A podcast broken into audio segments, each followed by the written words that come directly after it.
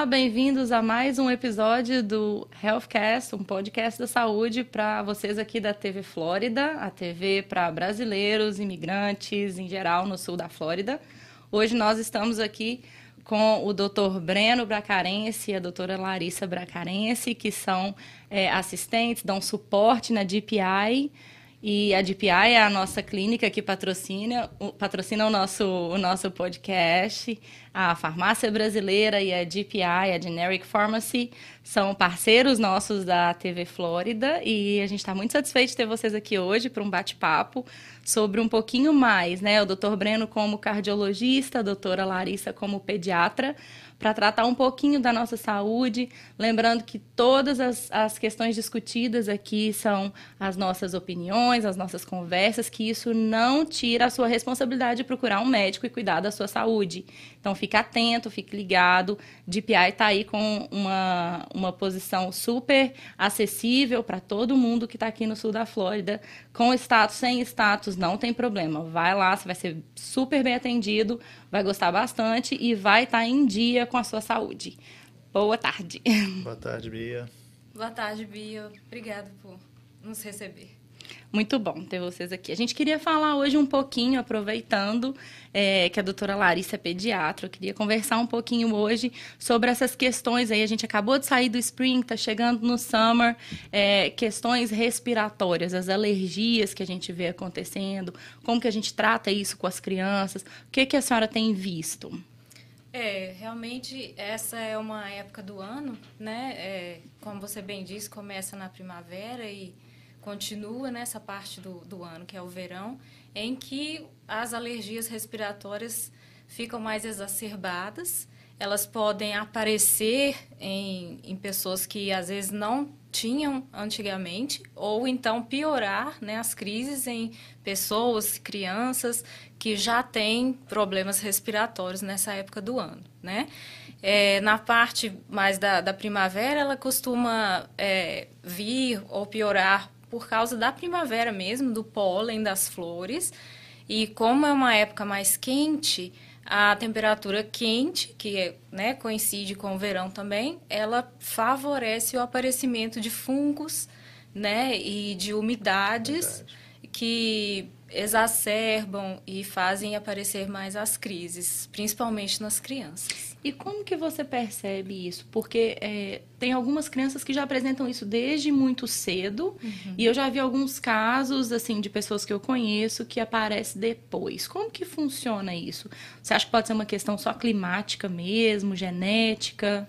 A questão climática ela é somente um fator, um, um fator muito importante mas é, ela vem de uma tendência mesmo é, da, da infância, ela pode ser que a gente chama de congênita, né, que a criança pode ter nascido com essa, essa tendência, ela pode ser genética, ou então, né, a pessoa pode apresentar aí alguma imunidade mais baixa, está passando por um período de saúde pior, e aí sim aparecer uma, uma alergia.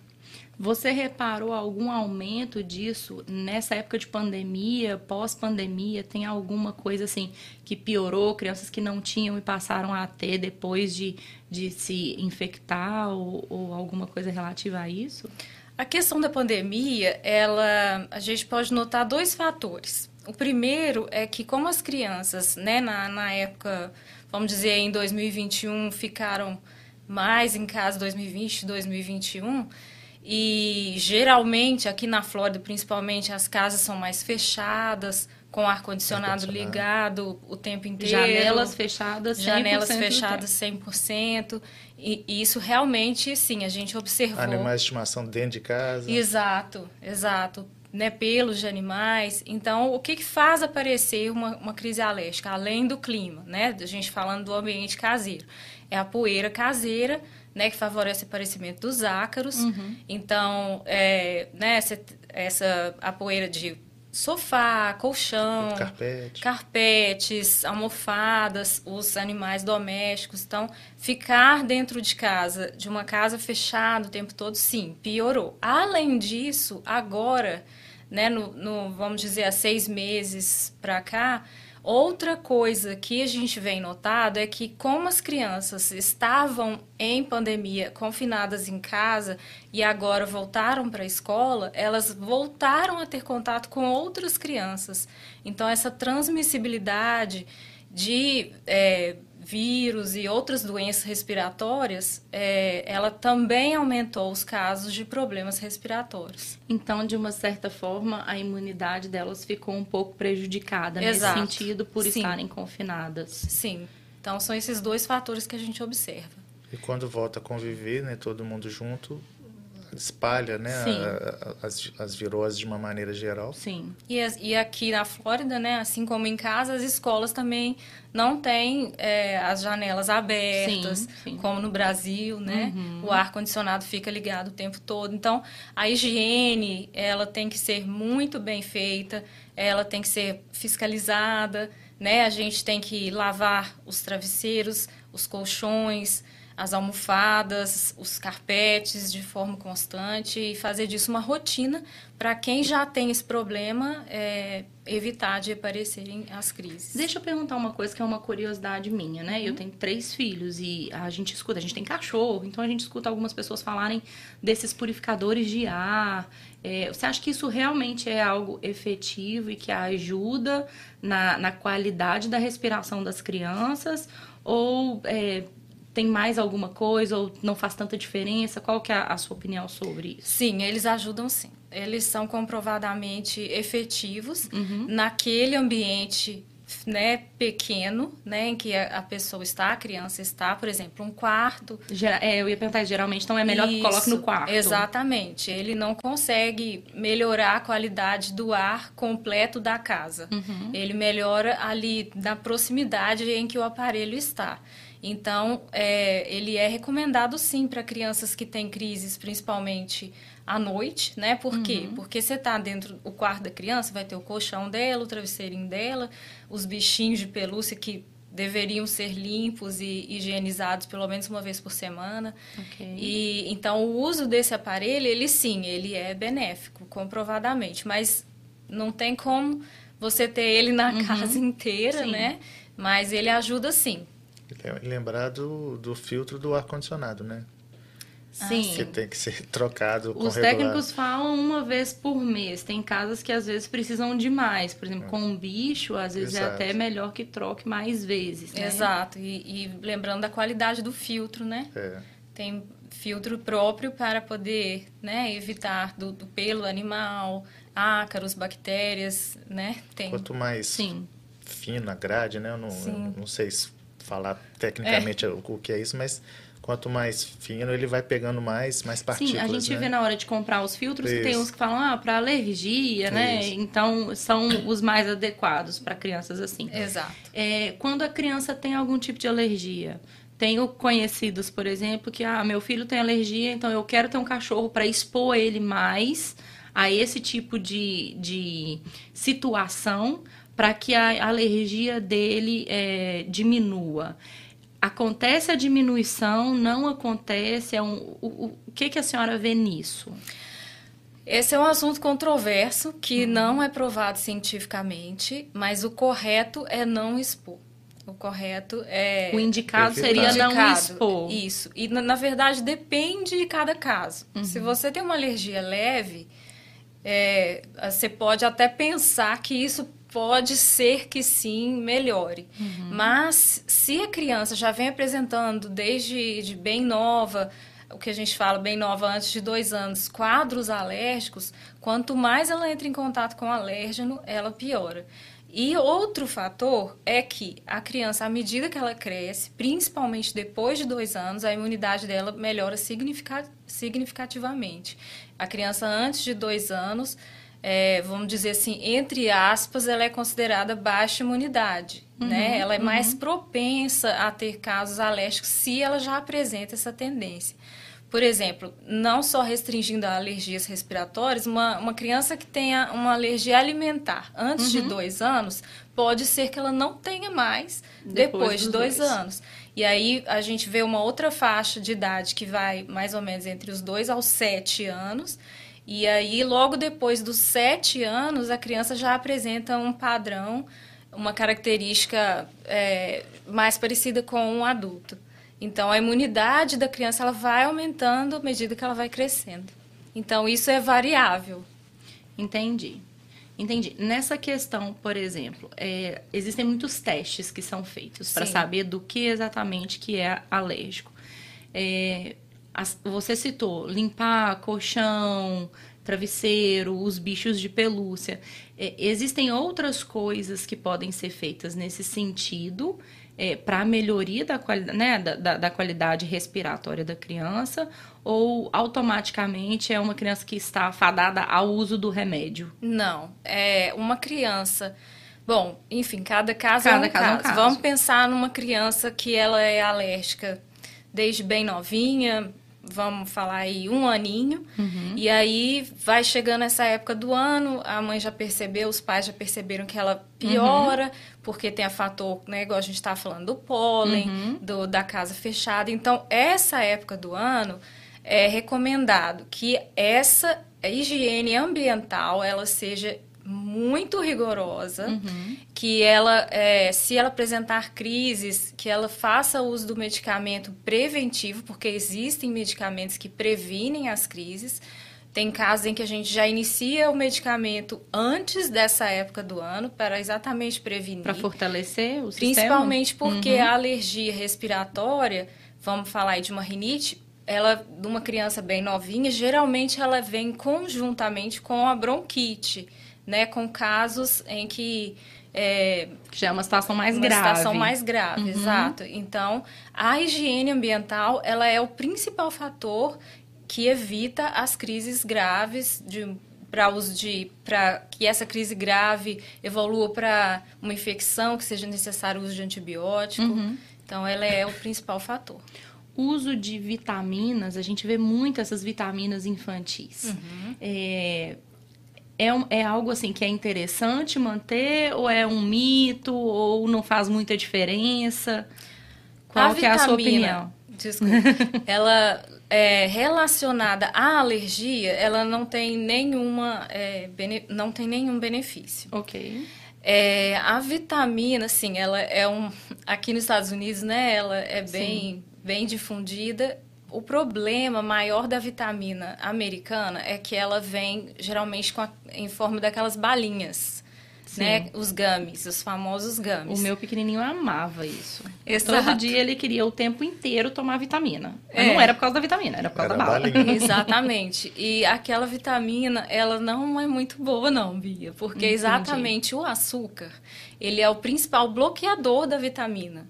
Quando a gente come açúcar e, e, e come a vitamina, um um está no meio do outro. o outro. Entendi. Exato. Entendi. Então, é o que a gente chama de biodisponibilidade da vitamina. Naquelas balinhas que são as mais comuns, as vendidas em supermercados, uhum. nem em farmácia, elas é, não são muito eficazes, não. Para você passar, ou para a criança precisar de vitamina, ela tem que ser uma criança desnutrida. Então, o, o ideal é que essa criança tenha uma alimentação equilibrada. É, a gente pensa né, que tem que ter uma quantidade enorme de frutas e vegetais, que é o que geralmente a criança não come, mas não é verdade. Os micronutrientes, eles já são obtidos com uma, uma alimentação equilibrada, vamos falar em, em uma ou duas refeições saudáveis ao dia. Então, essa quantidade de vitamina necessária diária já é sanada com uma alimentação, com alimentação equilibrada. Saudável. Exato. Entendi, entendi. E é bom lembrar que a vitamina em excesso ela não é reaproveitada, ela não é armazenada. Faz Você... mal? Sim, em algumas vitaminas okay. é, você pode ser, sim ter casos de toxicidade, por exemplo, a vitamina A ela pode causar uma toxicidade Isso, em eu excesso. Perguntei porque a gente escuta falar assim: se você tomar vitamina demais, você vai eliminar isso na urina. Mas ninguém fala de se vai fazer mal para você em algum é, aspecto. Tudo que é em excesso, né, vai, pode ser prejudicial. Sim, exato. É, daqui a pouco a gente vai voltar na parte de nutrição, porque a doutora tem especialização em nutrição infantil então, isso é muito importante, a gente quer tratar isso hoje também. Mas eu coloquei um tópicozinho aqui é, relativo a, a alergias respiratórias. Escuta-se muito quando se tem um bebê pequeno, não deixa sem meia, não deixa o menino é, exposto. O meu mais velho ficava todo peladinho de fralda e as tias, né, as, as senhoras das, da igreja na época falavam: Nossa, você está deixando seu filho muito exposto, ele vai ter alergia é esse fator é, de agasalhamento demais ou excesso, não deixar o menino pisar no chão frio, não deixar o menino lá fora, isso prejudica em termos de desenvolver alergia? Ou isso também não faz muita diferença? Se ele tiver alergia, ele vai ter e o que que acontece? Isso é um mito, Bia. Não. É um mito. Então o menino pode ficar pelado no pode, calor, ok? Pode sim. Eu costumava falar com meus pacientes é, assim, ah, você já imaginou se você né, morasse no Rio de Janeiro, ou então aqui na Flórida, uhum. que é muito calor e, e o ar-condicionado fica ligado o tempo todo, Sim. inclusive à noite né? Mas enfim, isso é um mito mesmo, não interfere. Se a, cri e a encapotar criança... demais o menino, né? Agasalhar demais o menino, pode gerar uma baixa resistência nesse sentido? Não, não? baixa resistência, pode gerar uma desidratação. Se você agasalhar demais uma criança, ela pode suar, né? Uhum. ter uma, um aumento da temperatura, principalmente os bebês, porque eles têm uma labilidade maior no controle da temperatura interna né, um bebê, esse controle de temperatura não funciona como de uma criança maior ou de um adulto. Então, ele pode sim desidratar por estar excessivamente agasalhado. Uau! Bom, então tem que ter um meio termo, né? Exato. Ou na Flórida não ter é termo e ficar todo mundo fresco lá fora. É, sobre a parte de nutrição, o que, que, a senhora vê hoje que atrapalha mais em termos de. A gente está vendo muita obesidade infantil. É, tem um problema que aqui nos Estados Unidos ele é um, um, pouco mais agravado do que no Brasil, mas no Brasil também já se vê isso, principalmente em pós-pandemia. Uhum. A gente diz pós-pandemia, mas ainda não terminou, né? É, sobre a questão da obesidade. É, o que, que a senhora vê de, de maior dificu, dificuldade, de maior assim item para atrapalhar nesse sentido as crianças? Bom, realmente a obesidade ela já era um problema de saúde mundial, ela já era considerada uma pandemia antes da pandemia do Covid. Ela, né, os números já estão assim bem evidentes há mais ou menos uns 10, 12 anos estão alarmantes, inclusive, não só aqui nos Estados Unidos como no Brasil, mas aqui nos Estados Unidos é o país onde a gente se vê o maior número de crianças obesas. E realmente é, a pandemia do Covid ela veio a piorar esses números, né? Então, o que, que acontece aqui, principalmente nos Estados Unidos, né? A, o hábito alimentar ele da própria família já não é um hábito saudável a comida, os fast foods, é, ou a comida é, mais barata, vamos o dizer assim. Food, o né, junk food, extremamente acessível. Acessível, eles são, exato, como eu disse, baratos, eles são rápidos, porque a gente vive numa correria, a gente tem uma rotina difícil, a gente é, não tem, às vezes, né, tempo para poder parar e cozinhar, fazer um jantar saudável, um almoço saudável. Aqui nos Estados Unidos, inclusive, nem se costuma ter o hábito de almoçar, né? Uhum. Isso é um hábito que a gente, depois que mora aqui, percebe que é um hábito brasileiro, né? Sim. E, e aí, essa facilidade de acesso a esse tipo de alimento, ele é o principal fator que faz com que as crianças fiquem obesas.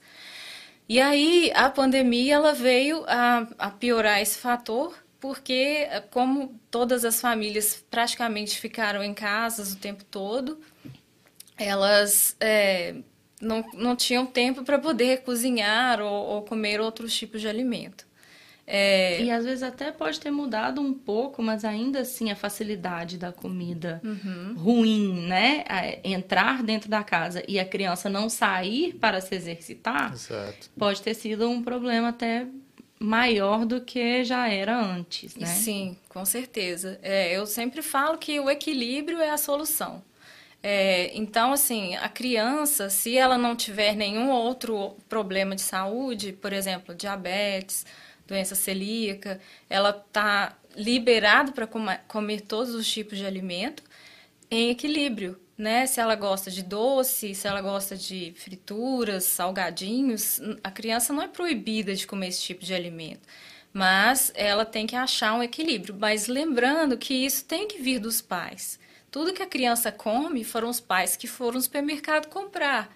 Né? Então, uhum. muitas vezes os pais falam: Ah, meu filho é, só come isso. Porque você compra, exato. então, para de comprar, ele vai parar de comer, né? Isso, então lembrando que a, né, a gente tem que ter muito cuidado, muita responsabilidade no cuidar das nossas crianças, porque é, é da gente, é do nosso hábito em que, que as crianças vão se basear a alimentação delas. E uma criança obesa, ela tem uma mais ou menos 88 a 90% de chance de se tornar um adulto obeso. E um adulto obeso, ele também tem uma grande chance, não sei falar em números, de, de ter problemas cardíacos, de pressão alta, uhum. de ser é, bem, né? Ai, desculpa várias, várias doenças que poderiam ser evitadas uhum. se a obesidade fosse tratada e resolvida antes da fase adulta, por exemplo. Exato. Se, é, existe um número que foi divulgado até no último Congresso de Obesidade da Europa, em que se você diminuir até é, 20%, 20% o peso de um obeso em mais ou menos dois meses, a, a chance dessa pessoa ter todos os seus é, números normais, vamos falar em números de triglicérides, uhum. colesterol, glicose, ela já aumenta mais de 90%. Então, Uau. é um pequ uma pequena diferença, uma pequena mudança de hábito, é, já faz muita diferença na vida da criança. Tem que lembrar que ela vai ser um adulto. Então, a gente tem que construir esse hábito agora para ela se beneficiar por toda a sua vida. E são coisas assim, às vezes pequenas, mas que eu, eu me lembro da minha fase de infância, da minha dificuldade em comer alguns alimentos. Uhum. É, e, e, hoje a, eu tenho uma certa facilidade com isso, e aí eu transmito isso para as minhas crianças. Então, não, você vai comer isso. Mas não é só na questão da alimentação, porque é um, um a questão de hábitos em geral. Então, Sim. por exemplo, meu marido sempre foi atleta, sempre gostou de academia, ele dava aula de natação e tudo e eu nunca fui. Extremamente sedentária. Então, é, hoje os meninos às vezes pedem algumas coisas é, no, meu filho mais velho, por exemplo, cismou que quer brincar de boxe e tal. Aí a gente comprou e providenciou. E aí parece assim, poxa, eu vou gastar com isso, vai ficar parado, vai ficar jogado. Mas e se não ficar parado? E se for algo para estimular ele? Da Sim. mesma forma, alimentação. É, eu posso não comer várias frutas por dia. Mas se eu deixo várias frutas na minha bancada, eventualmente eles vão pegar a fruta. Sim. E se eu deixar é, fast food na minha bancada, é. eles vão pegar o fast food. Então, Exato. é uma questão da, da disciplina até dos pais também. Sim. É, hoje eu enfrento alguns problemas por causa do sedentarismo e outras doenças, enfim, uhum. depressão, que, que para eu chegar onde eu cheguei, mas que com essa mudança de hábito a gente consegue talvez reverter o caso, melhorar, resolver algumas doenças. Mas a gente está falando de crianças. As crianças não têm esse poder de decisão nenhum. Sim, Você não vê nenhum menino de 10 anos indo no Walmart comprando uma é comida, levantar, eu vou cozinhar. Não, não existe é. isso, né? E lembrando, uma, uma dica que eu dou sempre é que, vamos supor, ah, meu filho não gosta de tomate um uhum. exemplo. Lembrando que existem várias formas de você oferecer esse tomate para criança, Sim. ou uma cenoura. Você pode oferecer cru, você pode oferecer ralado, picadinho, você pode cozinhar, você pode misturar. Pode fazer uma tortinha. Pode fazer um omelete, é. numa tortinha. Então, é, a consistência, tem muita criança que sim, a consistência do alimento faz toda a diferença para ela. Ela vai gostar do alimento mais... É, crunch, vai gostar uhum. ou menos, ou quentinho ou frio.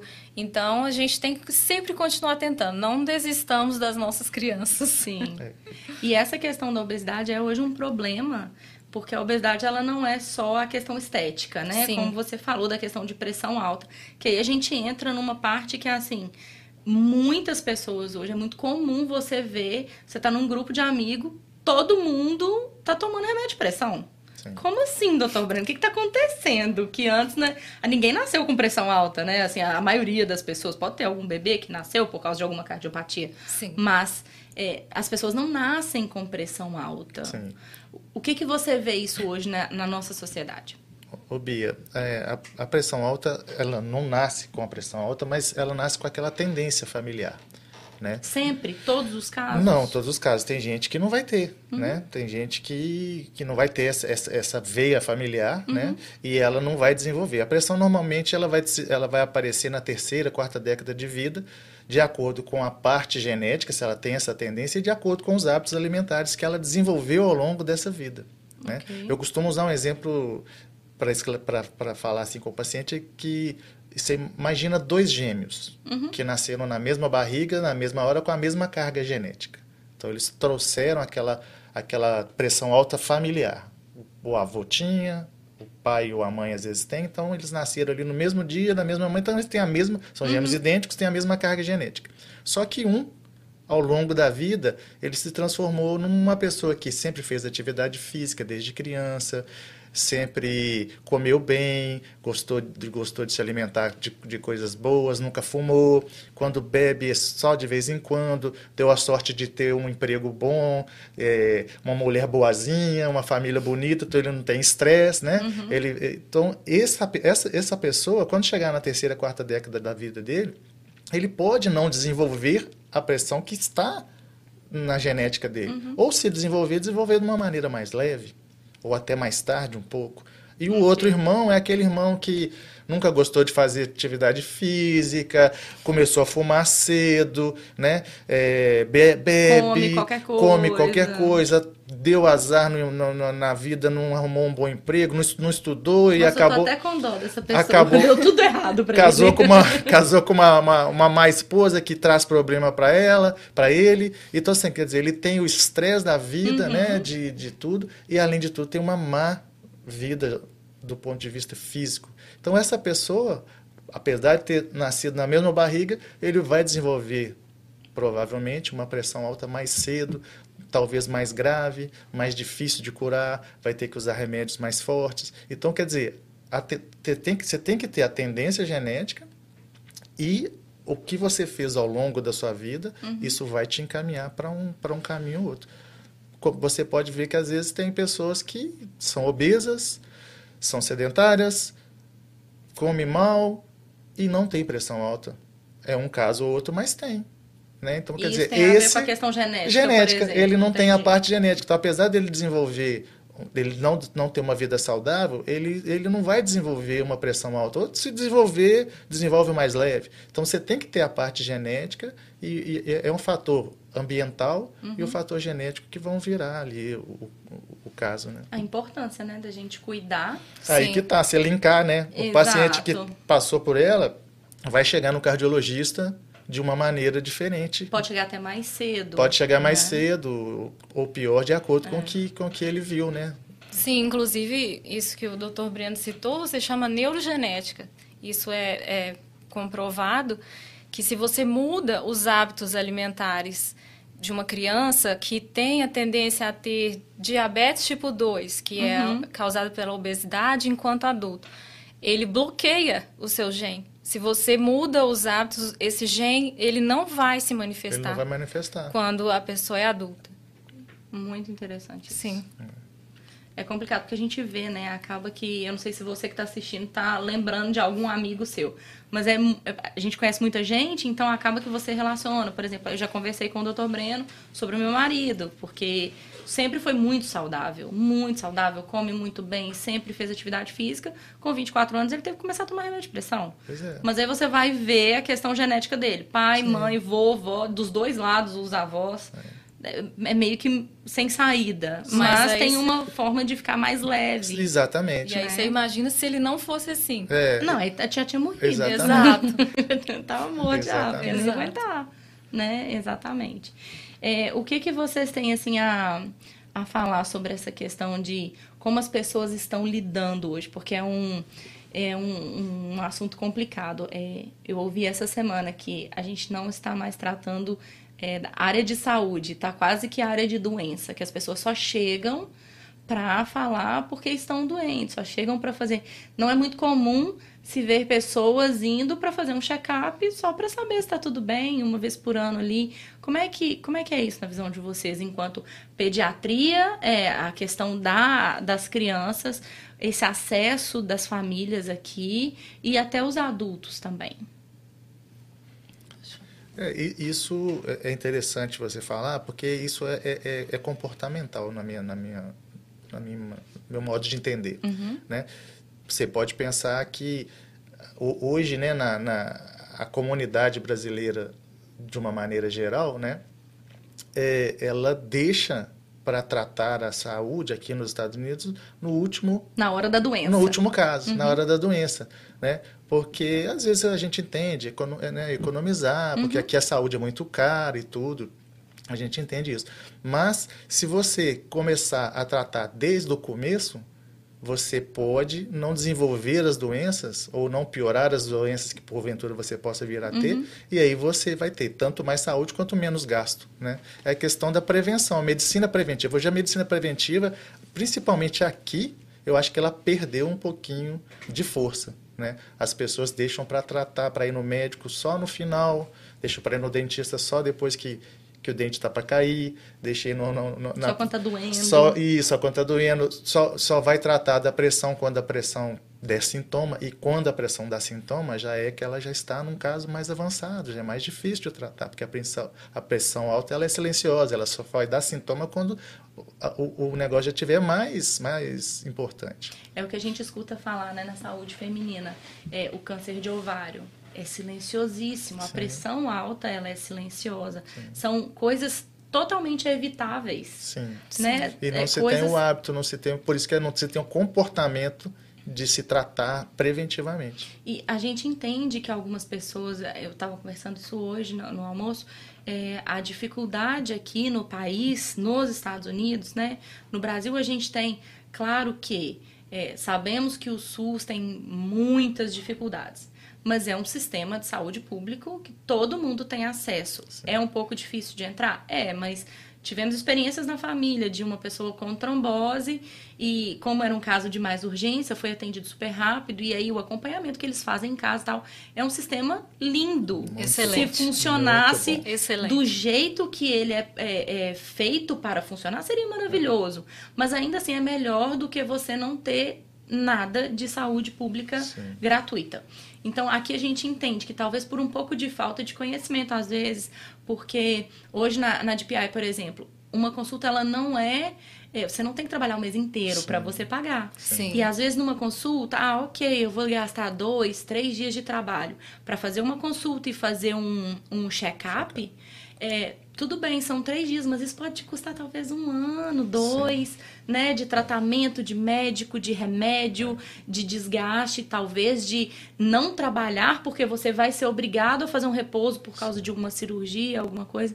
Então, assim, é, a gente precisa arranjar alguns meios também de divulgar isso e Sim. de lutar por isso também nesse Sim. país, porque a gente está fazendo desse país a nossa casa. Exato. Claro que nós queremos coisas diferentes, por isso saímos, né? Muitas pessoas vêm com muitos motivos diferentes para os Estados uhum. Unidos.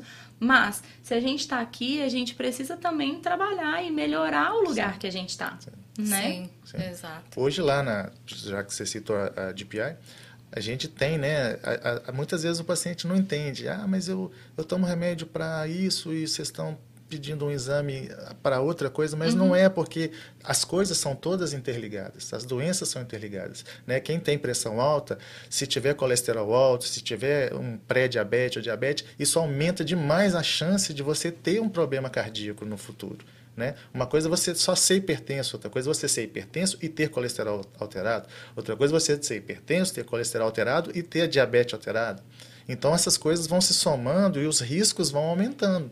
Então quando a gente avalia um paciente, pelo menos pela primeira vez, a gente precisa de ter uma ideia geral uhum. para saber as, os fatores de risco associados àquele paciente. Onde é que nós estamos pisando? Qual que é a real situação desse paciente?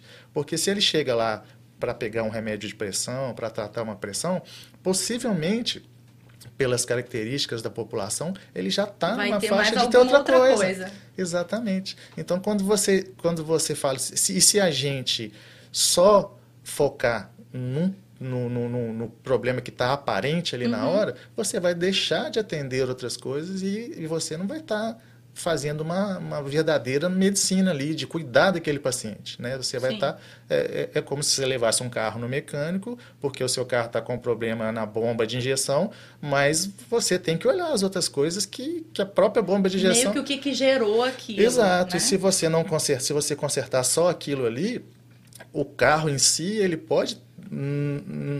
o funcionamento dele pode não, não, não, não ficar bom. Né? Uhum. Né? Então você tem que dar uma e hoje a gente, aproveitando a oportunidade que você falou, nós temos lá um. um, um você falou do, do, do, valor da consulta, que uhum. não é um, uma consulta tão. Não precisa é, como é que você falou? Não trabalhar o mês, trabalhar o mês, semana né? É, pagar. Deixar então. o rim lá, você não precisa deixar Sim. o rim lá. Você, nós temos também, a gente, justamente por causa disso, porque para a gente é mais importante você avaliar como um todo que se tem lá um pacote que oferece mais de 30 exames, um preço bastante acessível. Não, para mim é um prazer estar tá falando sobre isso aqui da DPI, porque é, além de ter estado lá por um tempo e hoje eu sou paciente é, da DPI, eu lembro da minha última consulta, é, o, a, as pessoas falaram assim, não, você tem que fazer o, o eletro. E eu não tenho nenhum problema de coração, mas eu não tenho até onde eu sei. Sim. Então, é, às vezes, num, a, as pessoas ficam muito preocupadas em relação ao,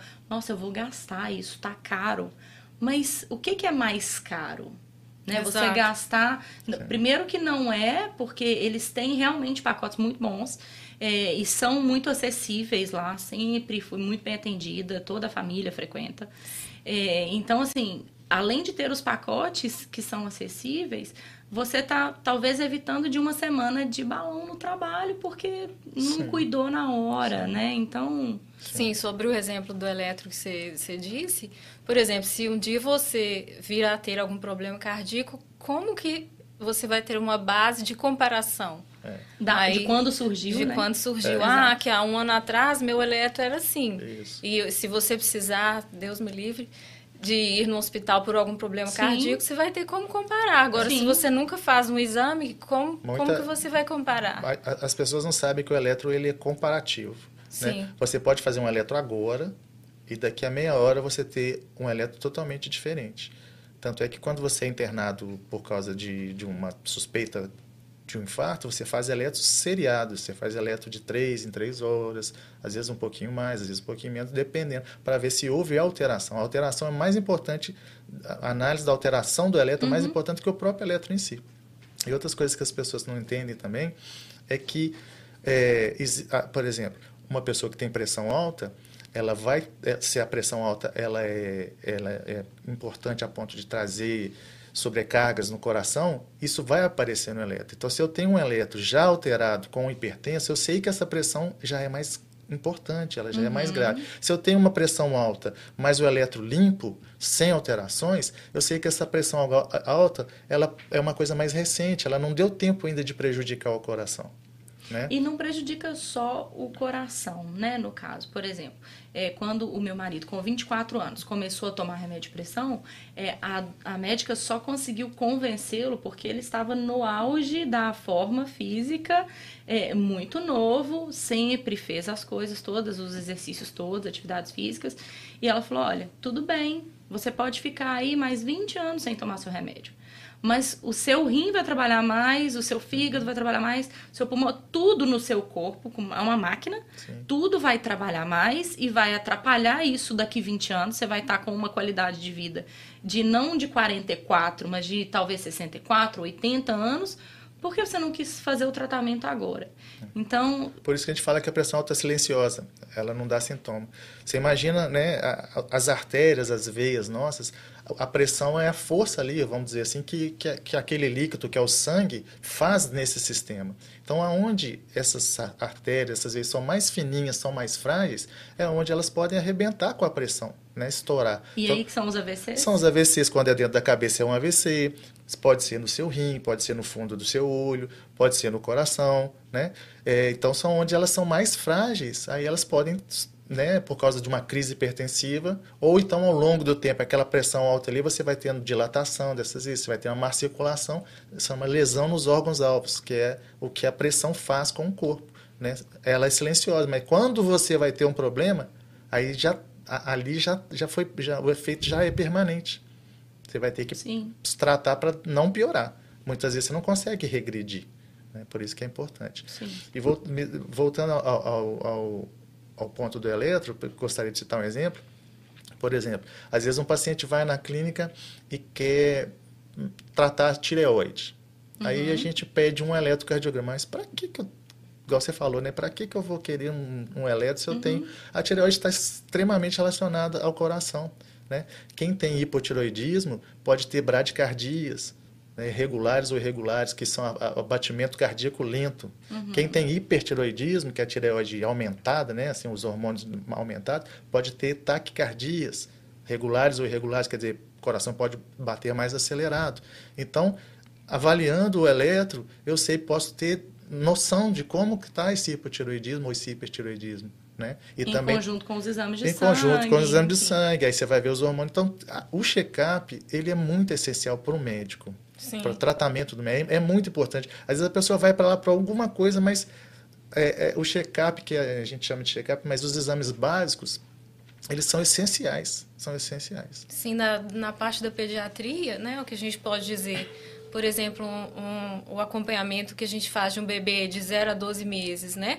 O pediatra, ele consegue avaliar naquela consulta ali de, de rotina, que a gente chama de puericultura, ele avalia, ele vai pesar, vai medir, ele vai ver o desenvolvimento da criança em todas as áreas, o desenvolvimento motor, o desenvolvimento da linguagem, uhum. da fala.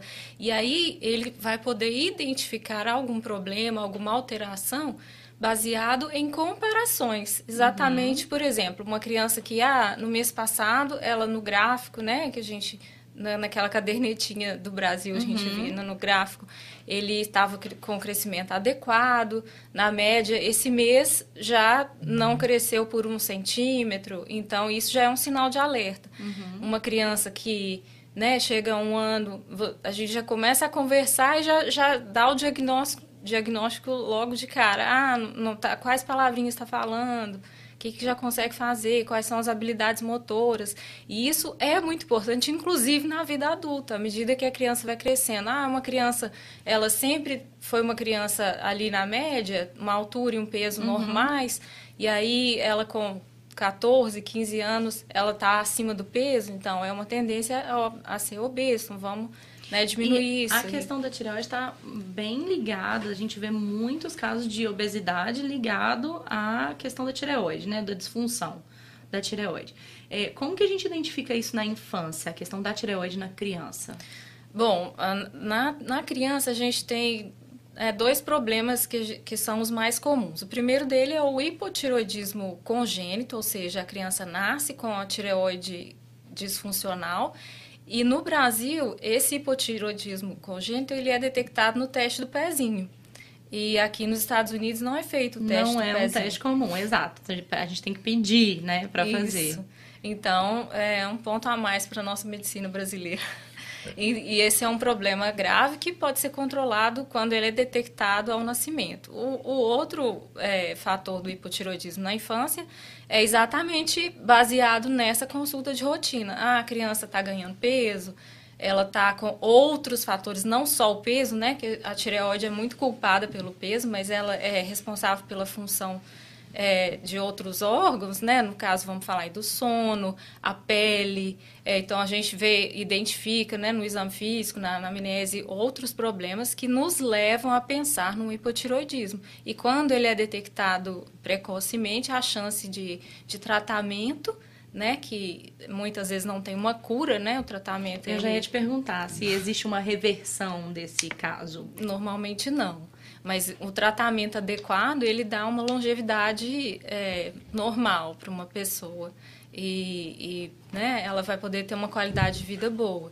E, por exemplo, né, lá na DPI, a gente fornece né, essa assistência, essa consultoria. Uma criança for lá, né, por alguma razão, tratar de alguma infecção, uhum. eventualmente, né, a gente já a gente fornece lá um atendimento individualizado, humanizado, a gente faz a medição do peso, da a altura. clínica já está se preparando, Sim. inclusive, para atender crianças em breve, né? Sim. Claro que para algumas situações já atende, o Dr. Choi já eh, se disponibiliza para dar. Ele não é pediatra, então algumas coisas a gente consegue eh, resolver lá na clínica. Sim. Mas a, a importância de fazer esse acompanhamento Isso. para diagnosticar algumas coisas para evitar, né? Porque não, é um, não tem cura. Sim, exato. Uma pessoa que teve problema, então, de tireoide, mesmo que tenha sido na infância, ela sempre vai ter que vigiar isso. Provavelmente sim. Uau. Complicado, né? Porque a gente, às vezes, não pensa em detalhes Sim. e, e a importância de lidar com isso, né? Com as crianças. E principalmente pra gente que tá aqui, imigrante. Tem muita gente que, às vezes, não tem acesso para as crianças. Sim. né? Porque os, os que nasceram aqui têm algumas facilidades e às vezes as famílias já vieram com outros filhos e é, e é extremamente importante um, um check-up, né? Então fica fica atento, né? Fica a dica pra gente buscar isso também. Isso. Bom, legal. É, tem alguma outra coisa que vocês queriam acrescentar nesse assunto específico, assim, de. é, na, na, questão de prevenção, né? A gente acho que a gente falou bastante hoje aqui dessa importância da prevenção. É, o que, que você acha que é assim o- uma, um, um- um foco que a gente pode colocar, uma, uma dica assim que é tipo básica?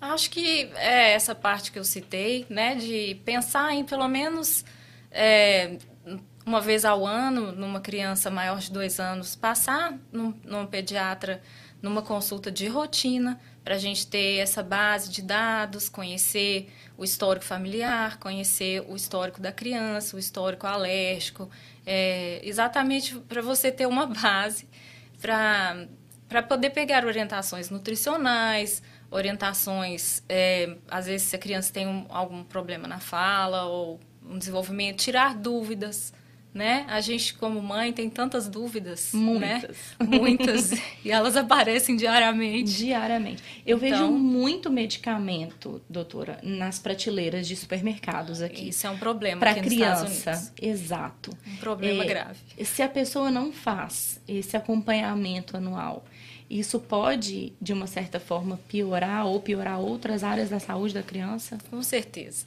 sim.